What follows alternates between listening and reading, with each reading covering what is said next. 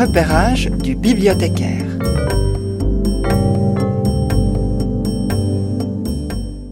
Bien le bonjour en ces mois de septembre, euh, mois où euh, l'automne euh, arrive, les feuilles se préparent, s'apprêtent à tomber et les arbres à repousser après les, les grands massacres qui étaient préalablement faits pour avoir suffisamment de papier afin de lancer euh, toute la production de la rentrée littéraire d'automne, dans laquelle, évidemment, il y a euh, un certain nombre de candidats au futur prix littéraire.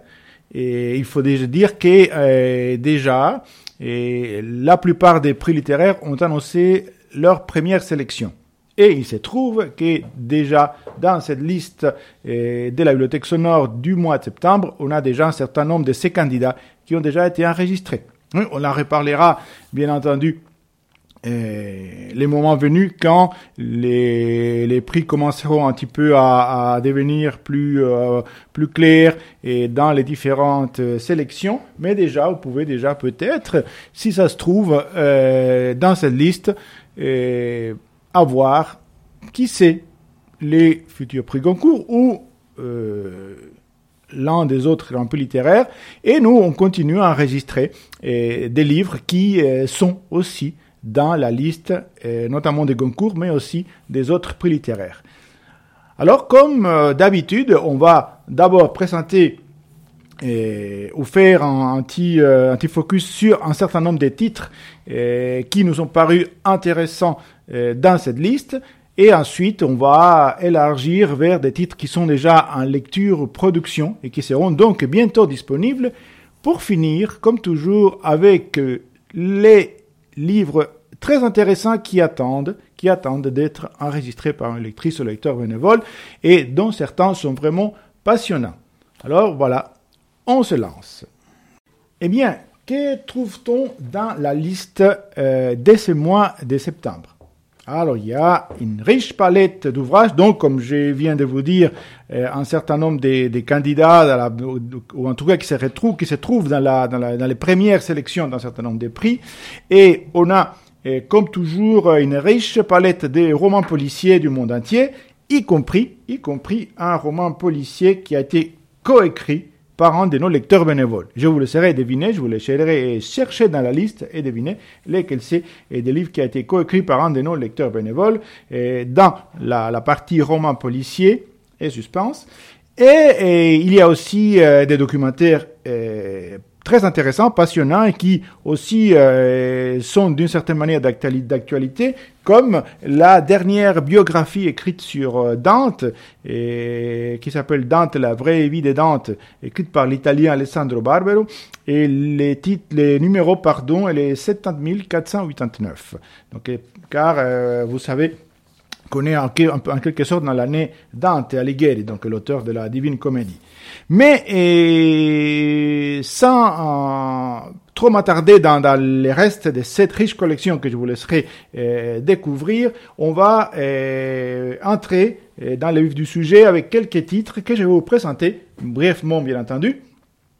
Alors, parmi euh, ces titres qui sont présents dans notre collection et qui, euh, d'ailleurs, euh, voilà, sont, sont, sont très variés et très riches, il y en a un écrit euh, par une autrice qui est, euh, faut dire comme ça maintenant, qui est originaire de, de l'île Maurice, et qui est originaire de l'île Maurice, qui écrit en français et qui habite d'ailleurs en, en ce qu'on appelle nous la France voisine. Et elle s'appelle Ananda Devi.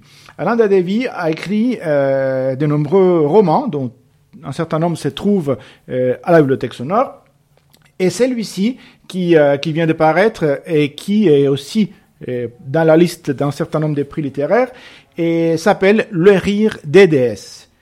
Alors, où se passe l'histoire? Elle se passe pas à l'île Maurice comme la plupart des romans de Dananda Devi, et euh, elle se passe l'histoire en Inde. Bon, Ananda Devi est euh, une écrivaine euh, mauricienne, mais de la communauté indo-mauricienne. Donc ses, parents viennent de, de, à l'origine comme euh, une grande partie de, la, en tout cas plus de la moitié de la population mauricienne.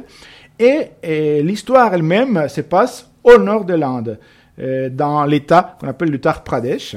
Et là, ça, l'histoire se déroule dans un milieu qui est un milieu pas très favorisé parce que c'est le milieu des prostituées et, et aussi dans d'un type d'être assez particulier et qui, qui a un statut assez particulier, assez, assez unique dans la société indienne, qui est euh, ce qu'on appelle les ishra. Les ishra, ce sont des, euh, des hommes qui se sentent femmes et qui donc vont, euh, disons, non seulement s'habiller en femme, mais souvent passer à l'acte, si j'ose dire, et devenir par, par soustraction, si j'ose dire, femmes, et, ils sont à la fois vénérés et marginalisés par la société. Mais disons que le, personnage principal est, plutôt la, la, petite fille d'une de, ces prostituées femmes qui, qui cohabitent, enfin qui, qui habitent dans la même ruelle que les Ishra. Et donc la petite fille qui s'appelle Chinti, qui veut dire la petite fourmi, est une fille très très très éveillée, mais que la mère n'aime pas beaucoup. enfin, elle l'aime, mais en même temps, elle la rejette parce qu'elle la sent un petit peu comme comme un danger pour pour, pour enfin, ressent les dangers qui représentent d'être née dans ces milieux. Donc sa, mère, pardon, qui s'appelle Vina, et a un rapport un peu particulier avec sa fille, qui est en quelque sorte adoptée. Euh, en tout cas euh, émotionnellement et spirituellement par euh, Sadhana, donc par Ishra, qui, qui, qui, fut un garçon dans une autre vie. Mais euh, l'histoire s'écorce, si j'ose dire, quand un des clients euh, un des clients des, des, de ces, de ces lupanards un peu, un peu bancal où euh, travaille euh, Vina, donc la mère des Shinti, et il arrive, c'est ses clients qui est un peu spécial, s'appelle Shifnat, et ses clients, c'est pas n'importe qui, c'est un Swami. Alors Swami, c'est quoi? C'est un c'est un, ce qu'on appelle un homme des dieux, euh, un saint homme, sauf que dans le cas des, des Shifnat, c'est plutôt un faux saint, un, faux saint, euh, S-A-I-N-T, bien entendu, euh, et qui, euh, qui va euh, non seulement s'enticher des Vina, mais des Shinti, qui a 10 ans. Et, et donc, évidemment, comme c'est une sorte de, de gourou, des, des, des, des, sages très purs, etc., il va et, et prendre Shinti et, et, il va décider qu'elle est l'incarnation d'une déesse, des, des, des, des, des Kali, la déesse Kali, et pour que ça passe mieux devant ses fidèles, etc. Et, évidemment que et, ses motivations sont un peu plus euh, troubles. Et donc, euh, étant donné qu'il aussi bien sa mère, Vina, qui, qui est Sadhana, donc elle a un peu la, la, chef, euh, ou le chef de, de, ce groupe des de, de Ishra, euh, donc des, des, des, hommes, femmes, euh, ils vont euh, mettre tout en place pour essayer de sauver la petite Shinti des, des griffes toute sainte euh, soit-elle, euh, des Shifnat, c'est tordu. Et donc, il y a des péripéties, il y a des, des, L'histoire est, très intéressante et beaucoup de réflexions sur ces, enfin sur les, les, statuts de, la femme, de prostituée, des ces, ces mondes un peu fous de, de cette des de Landes où il y a cette ce mélange où la, la, sainteté, ou en tout cas la recherche de la sainteté, de la pureté coexiste avec la, la, la, la plus grande débauche, etc. Puis les rôles des hommes, et puis aussi cette notion entre euh, les pouvoirs des hommes sur les femmes et aussi euh, les statuts sociaux, donc des riches sur les pauvres, et, les, les, castes, les classes qui, euh, qui provoquent vraiment une, un écrasement de ceux qui sont tout en, bas de l'échelle. Les livres comme toujours chez Ananda Devi est, très puissant et bien écrit. Donc il s'appelle Le rire des et il est disponible le numéro 70 498. Euh, je profite pour dire que dans ce numéro du BSR Actualité, il y a euh, une interview qui a été réalisée avec Ananda Devi. Euh, J'ai pu la rencontrer euh, il, y a, il y a quelques jours au, livre sur les quais à Morges et on a pu discuter de, de ses livres et de l'île Maurice et de plein d'autres choses. Et, donc voilà, ça, pourrait être un bon complément au livre, l'interview avec Ananda Devi. Un autre livre dont je vais vous parler, c'est plutôt un documentaire. C'est un livre qui euh, va nous parler de quelque chose euh, de très important parce, que sans cette chose-là, on ne serait pas là, moi en train de parler et vous peut-être en train de m'écouter.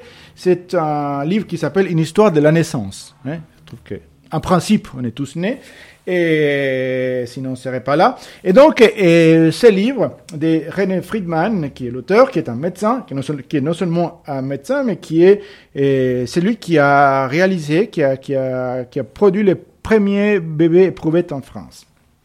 Et donc, ce livre, dans lequel euh, des connaissances scientifiques assez poussées se mêlent avec un grand talent d'écriture et et une grande érudition, va nous parler de la naissance depuis l'Antiquité, depuis les mythes anciens, depuis l'Égypte et autres, jusqu'à l'époque actuelle, et tous les enjeux, euh, que ce soit purement médicaux ou éthiques, avec la question de la, bien sûr, la procréation médicale assistée, c'est un sujet qui, est d'actualité, et aussi la question de l'avortement, que, comme vous savez, polarise beaucoup la population. Et, et donc, il y a toute cette, toute cette euh, évolution de la naissance, de, de qui s'occupe des bébés, de qui va euh, faire accoucher, donc les, les, les, les, métiers, les professions liées à la naissance, à l'accouchement, à, la au rapport avec l'enfant et bien sûr toutes les dernières découvertes euh, de la science, de la, de la technologie euh, par rapport à la procréation.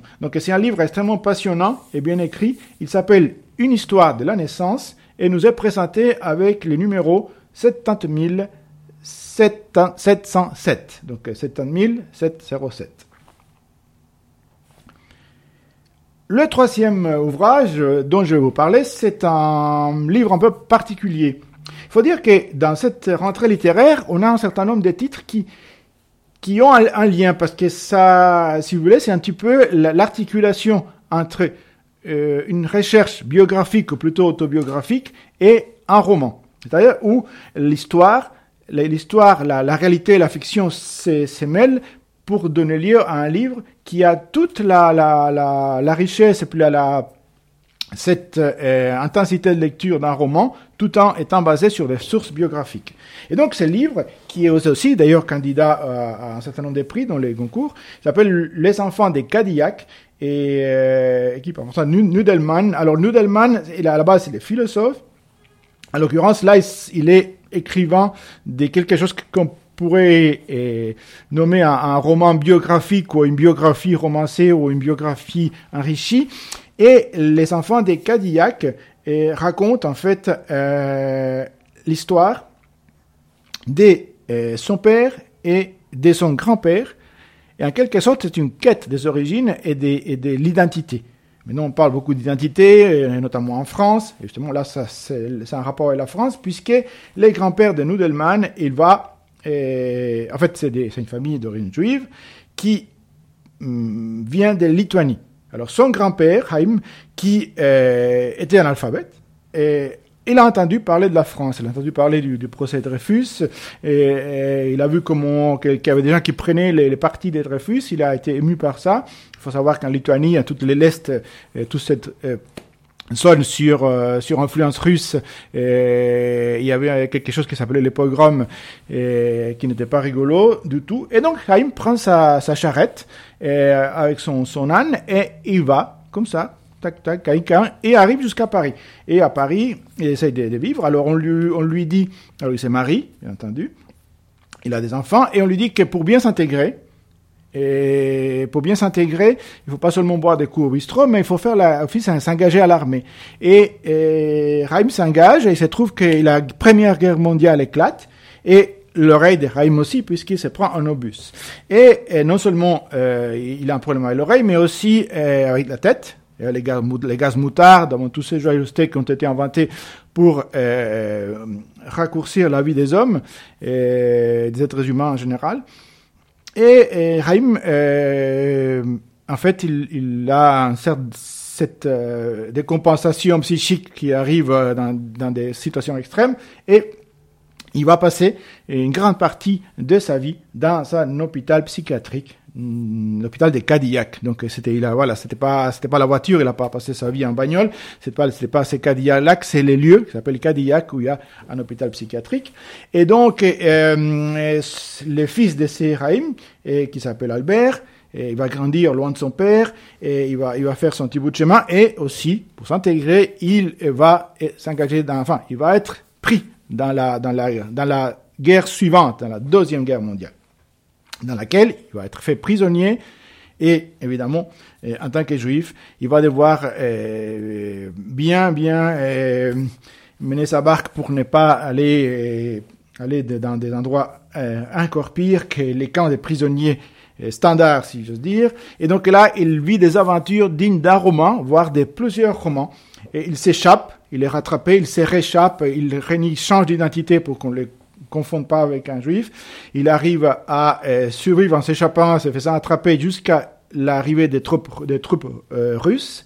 Sauf que parmi les Russes, il y en a qui sont super sympas, avec ces prisonniers, et d'autres qui ne les aiment pas du tout non plus. Donc, il, il euh, même après la fin de la guerre, il a sa vie va dépendre d'un fil, il va quand même réussir à arriver en France. Et là, et voilà, il va refaire sa vie. Et donc, les, les, les, les, petits-fils, qui est celui qui raconte l'histoire, et qui a un rapport un peu difficile avec son père, qui va devenir euh, philosophe, qui va un peu, d'une certaine manière, changer des, des, des chemins de, de, de, ses, de ses ancêtres commerçants et autres, et va d'ailleurs partir aux États-Unis, enseigner là-bas. Donc depuis la Lituanie jusqu'aux États-Unis, il fait ce parcours et donc l'auteur se questionne sur son identité française, sur sa judaïté qui n'est pas forcément, euh, euh, disons, euh, pratiquée à fond, mais euh, il va s'interroger sur le poids de l'histoire et sur les aléas de l'histoire. C'est un, très beau livre, Les enfants des Cadillac, qui nous est présenté avec le numéro 70711. Et, pour finir, pour finir, après ces trois livres que je vous ai présentés, il y a un, autre qui, qui, est très particulier parce que c'est une rareté. Et en tout cas, c'est les premiers livres, je ne sais pas si vous en connaissez d'autres, qui est, euh, que je lis, qui a été écrit par un auteur qui est d'ailleurs une autrice, donc c'est doublement rare, donc c'est une femme, qui vient du sultanat d'Oman. Eh, je ne sais pas si vous arrivez à les situer sur une carte, donc c'est dans les golfs euh, Persiques au, au, péninsule arabique, et c'est un, le, le, sultanat d'Oman, euh, où, la principale ressource euh, économique c'est le pétrole, bien entendu, les sables du désert. Euh, c'est un, c'est un pays euh, et donc, euh, musulman, c'est un pays qui est donc dans ce qu'on appelle les, pays du Golfe. Et euh, ce livre a été écrit par une femme qui s'appelle Joka Alarti, il s'appelle Les corps célestes.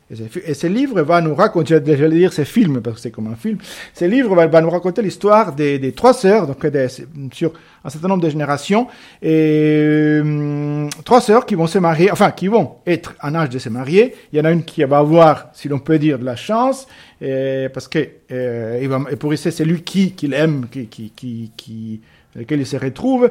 Ah, il y a une autre qui va se marier par, par, euh, par, devoir, parce qu'il faut le faire, et puis voilà, ça ne se pose pas de questions. Puis la troisième, qui s'appelle Kaula, elle, elle, elle, est, elle est, c'est une romantique, et elle veut les garçons euh, à elle a été promise depuis qu'il était enfant, mais qu'elle aime, et puis il va, il va l'attendre, mais lui il est parti, il est parti, il va faire des études, il va, il va aller ailleurs en Occident.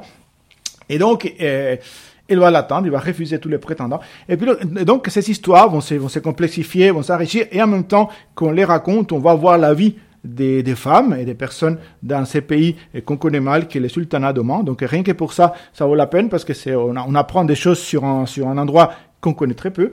Et donc, enfin, en tout cas, moi je connais peu. Et il s'appelle euh, le livre Les corps, euh, au pluriel, Les corps célestes. L'autrice s'appelle Joha Al-Harti, ou Al-Harti, comme on veut, et le numéro, c'est les 70681. Voilà pour cette sélection, et, mais sachez qu'il y en a bien d'autres livres, plus de 70 livres à découvrir ce mois-ci. Eh bien, qu'est-ce qu'il y a en lecture et production euh, en cette fin septembre à la bibliothèque sonore? Comme toujours, euh bien des ouvrages intéressants et parmi, euh, parmi ces livres qu'il y a Et ce mois-ci, il y en a un écrit par un auteur suisse. Et on lit beaucoup d'auteurs suisses d'ailleurs, et il y en a beaucoup qui sont très bons ou très bonnes. Et il s'agit de Michel Laya, qui est d'origine fribourgeoise, et, va concerner, ce livre va concerner un, un Suisse d'origine en tout cas. Alors, on parlait des, des Cadillac, maintenant on va parler des Chevrolet. Et en effet, il s'agit des, euh, des Louis Chevrolet. Comme la voiture, et bien, bien entendu, c'est logique, puisque c'est son nom qui a été donné à cette voiture-là, et à cette marque, les Chevrolet. Alors, il faut savoir que, que Louis Chevrolet, il est suisse, et il va naître à la fin du, du 19e siècle, et il va euh, partir aux États-Unis. Il, il, il, était fan des, courses automobiles. Bon, d'abord, il, va partir avec sa famille en Bourgogne, en France. Il est, alors, il est, il est super. Il est, il est, c'est un as de la mécanique et de la conduite euh, du volant. Donc, il va devenir aux États-Unis. Il va, il va aller, il va partir aux États-Unis. Il devient pilote automobile. Il va être chauffeur. Il va faire plein de choses. Et bien sûr, son obsession, c'est la course automobile. Alors, il va euh, être un pilote de course automobile et avec un, un, euh, rencontré là-bas, Bill Durant, il va créer la marque Chevrolet. Mais euh, au début, il gagne pas d'argent, qui, qui, l'aurait dit, hein, et il va céder son nom, le nom de sa marque, qui est son propre nom, Chevrolet, à Bill Durant, qui va développer la, la, ses marques de voitures avec les succès qu'on connaît. Et donc, il va, bien sûr, la marque a du, pourquoi est-ce que le nom Chevrolet a du prestige? C'est parce que lui, Chevrolet, c'est un grand coureur automobile. Et donc, et voilà, c'est, ce livre qui s'appelle Les vies, au pluriel, de Chevrolet, va rencontrer, va raconter, pardon, les différentes facettes de la vie de ces personnages célèbres d'origine suisse et, va nous faire en même temps voyager à travers ce monde des les premières décennies du XXe siècle aux États-Unis, la Grande Dépression, cette, fameuse explosion financière de, de, 1929, évidemment les racismes, et la, la, prohibition euh, et tous ces éléments-là qui, donnent un peu la saveur de, de cette première partie du XXe siècle aux États-Unis. Et tout ça dans un nombre de pages relativement restreint. Donc le livre il est corsé et intense comme un expresso. Il s'appelle Les vies des Chevrolet de Michel Laya et sera bientôt disponible à la bibliothèque sonore. Et je reste plus ou moins en Suisse puisque le deuxième livre, c'est aussi écrit par, par quelqu'un, par une, une, autrice, une jeune autrice qui est en partie suissesse, et qui habite en Suisse. Et, ce livre s'appelle D'oncle, et l'autrice s'appelle Rebecca Gisler, Gisler. Et, et alors, ce qui a des des particuliers dans ce livre, qui est aussi un livre euh, relativement mince, euh, mais, intense aussi, mais dans, notre sens, c'est que, voilà, il y a un certain humour et dans la manière de, raconter l'histoire, et en même temps une tendresse, une empathie, et, et une sorte aussi de, de, de, mélancolie parce que l'histoire n'est pas est, est, est, drôle dans, et cocasse dans la manière dont, elle est racontée, mais ce qu'il y a derrière l'est un petit peu moins. Et donc elle raconte l'histoire de, de l'oncle de la, de la protagoniste, une jeune fille qui a un frère, une jeune fille qui est à moitié suissesse, et, mais qui va passer les vacances en France parce que son oncle et sa mère donc sont français, et donc il va passer ses vacances en France avec son oncle qui est un personnage un petit peu, comme on pourrait dire, marginal, qui est un peu spécial, et qui habite dans une maison euh, dans laquelle euh, voilà, il, a des habitudes euh, un petit peu déroutantes, euh, un petit peu étranges. Donc c'est un personnage qui est à la fois attachant et légèrement repoussant euh, physiquement et olfactivement peut-être, mais qui euh, a, a, d'autres qualités. Et donc c'est ces rapports entre, entre cette, jeune fille et cette, cette adolescente qui commence à grandir, et puis c'est son oncle et, et, et, sa famille, et, et ce monde des, des, hum, voilà, des, des, des, il y a une dix ans à peu près, ou un peu plus, et en France, et avec ce regard, ce regard qui est à la fois euh, perçant, euh, drôle, et avec une certaine innocence et, une certaine malice de, de l'autrice. Donc, euh, Rebecca Gisler s'appelle donc le livre et sera bientôt disponible aussi. Le troisième livre dont je vais vous parler, qui est en lecture en ce moment et qui est candidat aussi à, différents prix dans les concours, euh, c'est un livre un peu particulier et il a été écrit par un jeune auteur euh, d'origine sénégalaise. Il s'appelle Mohamed Mbougar Tsar une sorte de révélation des lettres euh, africaines, comme on, appelle, bien que dans son, dans son livre, il y a une espèce d'effet de, miroir, de mise en abîme, parce qu'il parce qu'il parle d'un écrivain duquel on disait ça. Et voilà l'espoir des lettres africaines, etc. Et c'est un personnage un peu mystérieux. Donc l'histoire s'est construite un peu par jeu de miroir, et à partir du fait qu'il y a un jeune euh, écrivain euh, africain qui habite en France, et qui va découvrir le livre d'un autre écrivain qui est mystérieux parce qu'il a écrit ce livre, il a, un livre qui a fait, qui a, été comme un météore dans les paysages littéraires et qui après est disparu. Il s'appelait Tissi Eliman. Alors il va chercher de, de, découvrir qui est ce Tissi Eliman qui a écrit un livre formidable qu'il a marqué, mais qui a disparu. Et donc, il va trouver, essayer de trouver les personnes qui ont trouvé, euh, qui ont pu connaître cet Eliman, et, et cette quête, et en même temps ces questionnements sur sa propre écriture à lui, donc à, à, à l'alter ego en quelque sorte de l'auteur qui s'appelle Latir Faye, et va nous mener, et bien sûr en France, à Paris, dans les milieux intellectuels, dans les milieux africains en France, à Paris, mais après va nous mener en Afrique, au Sénégal, va nous mener aussi un petit peu au Congo parce qu'il y a un ami du personnage qui est congolais qui va parler des, des, des, des horreurs qui ont été commises dans certaines régions va et nous mener aussi, bien sûr, euh, à, la France pendant l'occupation et jusqu'en Argentine même. Donc, on va rencontrer des écrivains célèbres, Sabato, etc., euh, en, en, Argentine. Donc, le livre s'étend dans le temps et dans l'espace et, aussi, il est ambitieux par, par son propos, euh, foisonnant et, à mon avis, trop foisonnant, mais euh, n'empêche que c'est un livre euh, remarquable qui, qui va, dont on va entendre parler, et donc il s'appelle euh, La plus secrète mémoire des hommes de Mohamed Mbougar Sarr, et il est en lecture aussi. Et, et pour finir, qu'est-ce qu'il y a sur la table du bibliothécaire enregistré pour que nos auditrices et nos auditeurs puissent en profiter? Alors, des très beaux livres, dont deux euh, que je vais vous mentionner brièvement, puisqu'on attendra qu'ils soient enregistrés pour en parler davantage.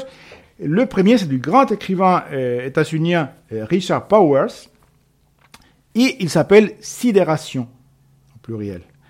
Et, et alors, Sidération, c'est un livre qui est un peu un mélange des, des, des livres euh, militants, des, des, des, dystopies euh, très subtiles et des euh, d'affirmations écologiques pour la vie et pour les rapports aussi parents-enfants.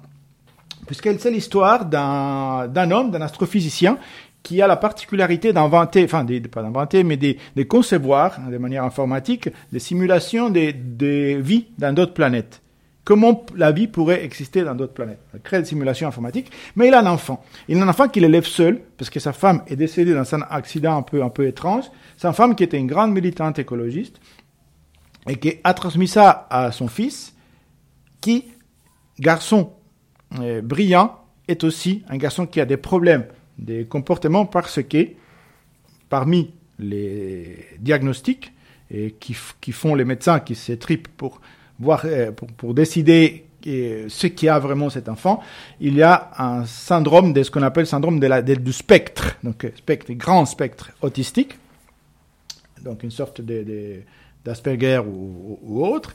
Et, et, donc, ses pères qui essaient de, essaient de concilier son travail et son fils, qui est, euh, pour lequel la vie n'est pas facile, la vie n'est pas facile à l'école, et, et, donc il l'amène dans la nature, dans laquelle l'enfant se régale. Et, Sauf qu'après, quand il rentre en ville, bien sûr, euh, les problèmes recommencent. Et, et, là, il va, il va trouver un médecin qui est en train de créer une méthode, une méthode révolutionnaire et qui permet et, et, grâce à l'intelligence artificielle, etc., de modifier les comportements et d'enrichir en quelque sorte les comportements.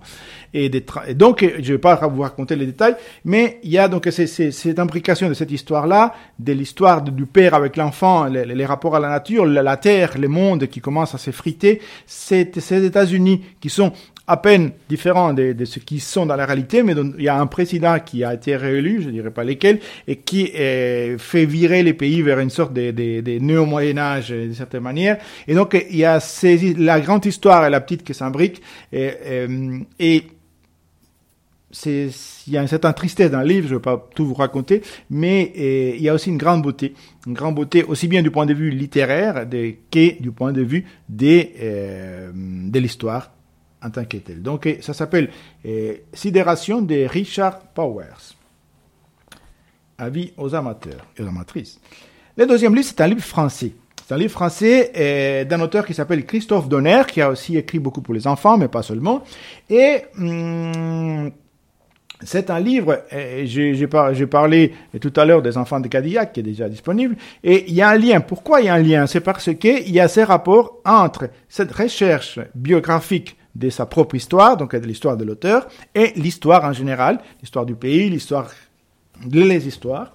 Et, c'est un livre très bien écrit, c'est un livre d'une certaine virtuosité, parce qu'il imbrique très bien l'histoire et la relation familiale et l'histoire de la France dans, une période très intéressante qui va dès la fin du 19e siècle jusqu'à euh, la fin, la, période qui suit la, Première Guerre mondiale.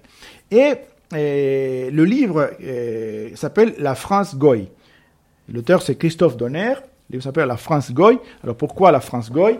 Et on le sait en partie, on le suppose en lisant le livre, puisque euh, euh, ce livre va parler entre autres de la gestation, en quelque sorte, de l'antisémitisme français, disons, bien ficelé, entre guillemets, et, et notamment un personnage qui va avoir une incidence dans l'histoire, qui s'appelle Edouard Drummond, Edouard Drummond, euh, qui a écrit euh, un livre, euh, un livre qui a eu un certain retentissement à, l'époque, à, à, la fin du 19e siècle, qui s'appelle La France juive, un livre extrêmement euh, comment le qualifier Bref, euh, sorte de manuel de l'antisémitisme. Euh, et, du coup, il l'appelle la France Goy, donc pour en fait faire un peu les, les, les.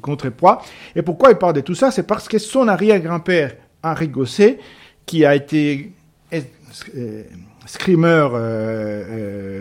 euh, spadassin émérite, mais aussi soignant, médecin, médecin et psychologue, et va être ami avec en quelque sorte le fils spirituel des droits Drummond, euh, qui était euh, fils spirituel des, des, des droits mais qui était fils euh, charnel d'Alphonse Daudet, les, les, les, grands écrivains Alphonse Daudet, les de Montmollin, et qui s'appelle Léon Daudet, et lui aussi antisémite notoire. Et donc, Henri Gosset, qui est le grand-père de l'auteur, donc Christophe Donner, qui est un pseudo, va va euh, va être ami avec Léon Daudet et, et donc il va côtoyer ces mondes et donc ce livre qui a été en partie euh, construit euh, grâce aux lettres d'Henri Gosset donc son grand-père que l'auteur a trouvé, lettres fantastiques, très bien écrites, et va nous, nous mener à travers toute cette période de l'histoire de, de la France, ces courants antisémites, ces journaux antisémites, mais aussi les mondes anarchistes. Parce qu'il y a des grands anarchistes à cette période, et bien toute la vie politique aussi. Et, parmi ces, ces, anarchistes, il y a un personnage, un personnage assez haut en couleur, un personnage des romans, donc en l'occurrence, ça tombe bien, qui s'appelle Eugène Vigo, mais qui était plus connu sous le nom de Miguel Almeida à l'époque grand anarchiste, euh, orateur, créateur des journaux, des journaux des, gauches, de la gauche, de, la gauche de la gauche, et qui s'est un peu embourgeoisé après, et qui euh, a les pères, notamment d'un grand cinéaste euh, français qui s'appelle Jean Vigo, Zéro de conduite pour ceux qui ont vu, et, qui, et donc, il se trouve que l'auteur, il est les, fils, enfin, il est l'arrière-petit-fils des Henri Gosset, qui lui s'est marié par amour avec une femme extraordinaire, enseignante, anarchiste, et à l'avant-garde de la, de la, des méthodes de, de l'éducation et de l'enseignement, à l'avant-garde, même, même aujourd'hui, et qui s'appelait Marcel Bernard. Et donc, lui, il va être en quelque sorte le fruit de l'union de ces deux, de ces deux pôles a, priori inconciliables, et celui d'Henri Gosset, et plutôt de droite, et avec des amitiés un peu questionnables, et des Marcel Bernard, militante anarchiste. Et donc, il va raconter l'histoire des ses, arrière-grands-parents, de ses grands-parents, de, la France et des, autres personnages qui ont marqué les contextes politiques français et européens dès la fin du 19e jusqu'à l'éclatement de la Première Guerre mondiale. C'est un livre qui se lit comme un roman, qui est en quelque sorte un roman, mais qui est, biographique et ancré, profondément dans l'histoire. Un très beau livre de Christophe Donner, La France Goy, qui attend aussi d'être enregistré. Et voilà, et bien sûr, on aurait euh, pu continuer à parler longtemps, mais euh, je laisse les surprises et des bonnes surprises pour la prochaine fois. Merci beaucoup.